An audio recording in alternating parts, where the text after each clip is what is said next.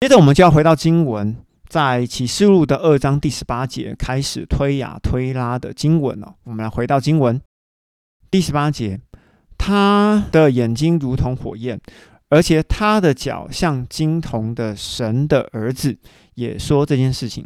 所以呢，神的儿子其实他就是在指两位了哈，一位就是圣灵，哈，一位就是基督。他说，并且约翰，你要写信给推亚推拉教会的使者。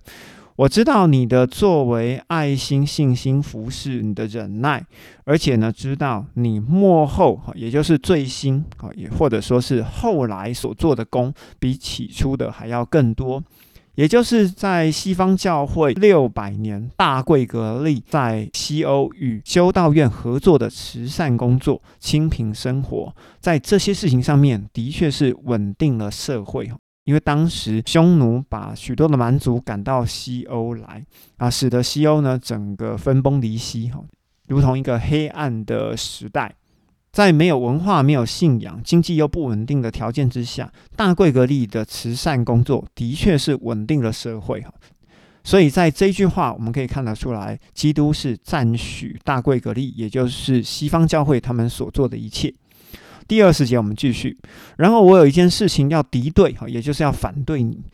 就是使者你容许让那称自己为女先知的妇人耶喜别教导，又使基督我的仆人呢走差的路，行使信仰上的坚硬。好，那信仰上的坚硬是什么呢？就是崇拜上帝以外的神，也就是圣母、圣徒、殉道者、雕像以及画像，并且呢让他们吃祭过偶像的食物。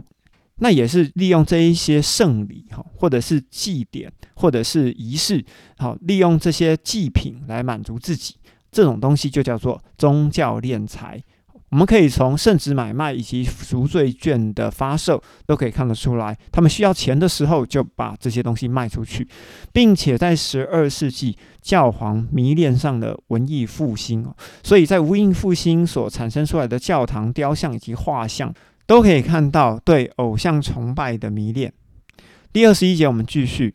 为了要使淫妇他悔改，基督呢，我曾经给他时间。这个时间有多长呢？差不多从西元六百年到一千五百年这段时间哦。因为马丁路德是在一五一七年才公布九十五条的论纲啊，所以差不多哈，接近是九百到一千年的时间。而淫妇呢，她却不肯从她的信仰行淫当中悔改啊。所以基督就要出手了。看呐，我要把这个淫妇丢在病床上。有些翻译是写丢在床上，其实我觉得比较精准的是丢在病床上，使他没有办法下床，好，没有办法行使更多的权利。也把淫妇一起信仰行淫的人丢到巨大的痛苦里，好，因为他们不晓得何谓得救，除非他们从淫妇的行为里面悔改。所以我们可以看到西方教会的天主教。至今依然视为，而且呢，我要将他的儿女，也就是他们的跟随者给杀死啊！所有的教会都将知道，我是那看察心思和意念的上帝，并且要照你们的作为，好，就是心思和意念所造成的作为，哈，不是只有行为而已，是心思意念所造成的作为，赏赐给你们所有人。二十四节，我们继续。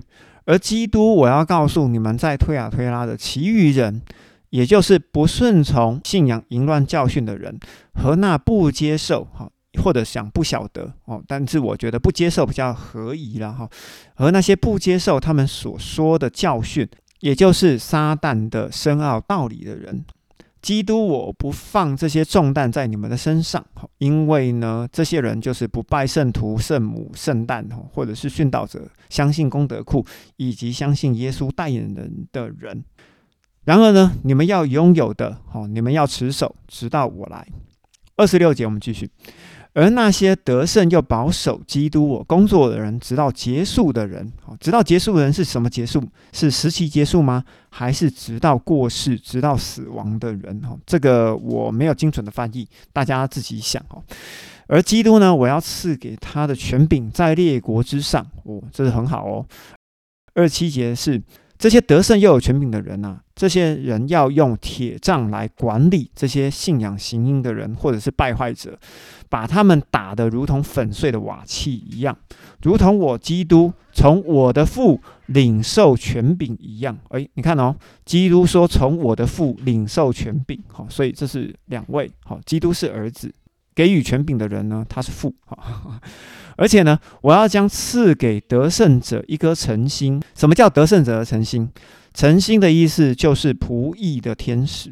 所以说，能够支持到最后的人，好，也就是过世的人，这样子的得胜者呢，能得到仆役的天使，也代表是说他是一个王了啊，他是一个王，所以他才有仆役的天使嘛。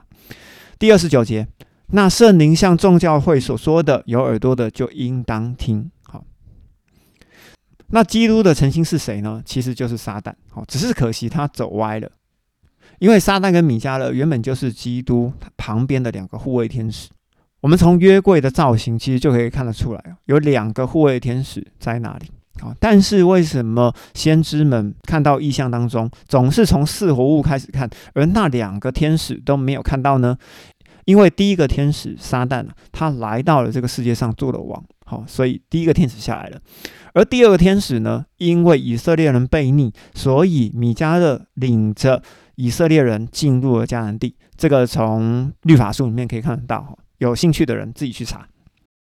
所以基督对推雅推拉教会的评价是什么呢？是社会责任非常的好哈，就是大贵格利在推行克里女运动以及修道院，而且还有一些人是不接受撒旦道理的人，好，也就是偶像崇拜的人。那么，基督对推亚推拉教会负面的评价是什么呢？就是信仰上的形影啊，也就是圣母、圣徒、圣餐、圣诞、文艺复兴的建筑，还有雕像及其绘画，并且呢，另外一个责备就是宗教上的敛财，也就是圣旨的买卖，还有赎罪券的贩售。所以，我们要从推雅推拉它的希亚伦的含义来讲哦，它的含义就是难闻的气味。也就代表着，在中世纪的将近一千年的时期，虽然有献祭，但是气味难闻，并且很恶心。那在启示录的后半呢，我要先补充一点哦，这是我觉得了哈，也就是我猜了哈，我猜哈，所以大家这个做参考就好。异教的先知耶喜别，也就是淫妇，教导基督的仆人信仰行淫。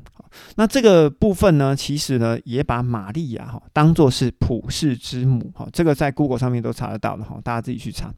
所以呢，西方的教会，也就是天主教，虽然被丢到病床上哈，在这个时期被丢到病床上一蹶不振，然而呢，在启示录的预言里面，世界的最后一段时间，这个淫妇她还会走下病床，影响全世界。如果你对中世纪推啊推到教皇时期还有什么想法跟看法，欢迎由赖群主或者是 FB 留言给我，我会尽力回复你们哦。如果你喜欢这个节目，请在 Apple Podcast 给予我五星好评好吗？非常谢谢你。如果这期对你有所帮助，请帮我分享给一个可能需要的朋友。想要继续听到优质的节目，本节目需要你的带导、转发、奉献，非常感谢。咖喱公司已经最近单集于台湾时间每周四下午六点准时发布，咱们下次见，拜拜。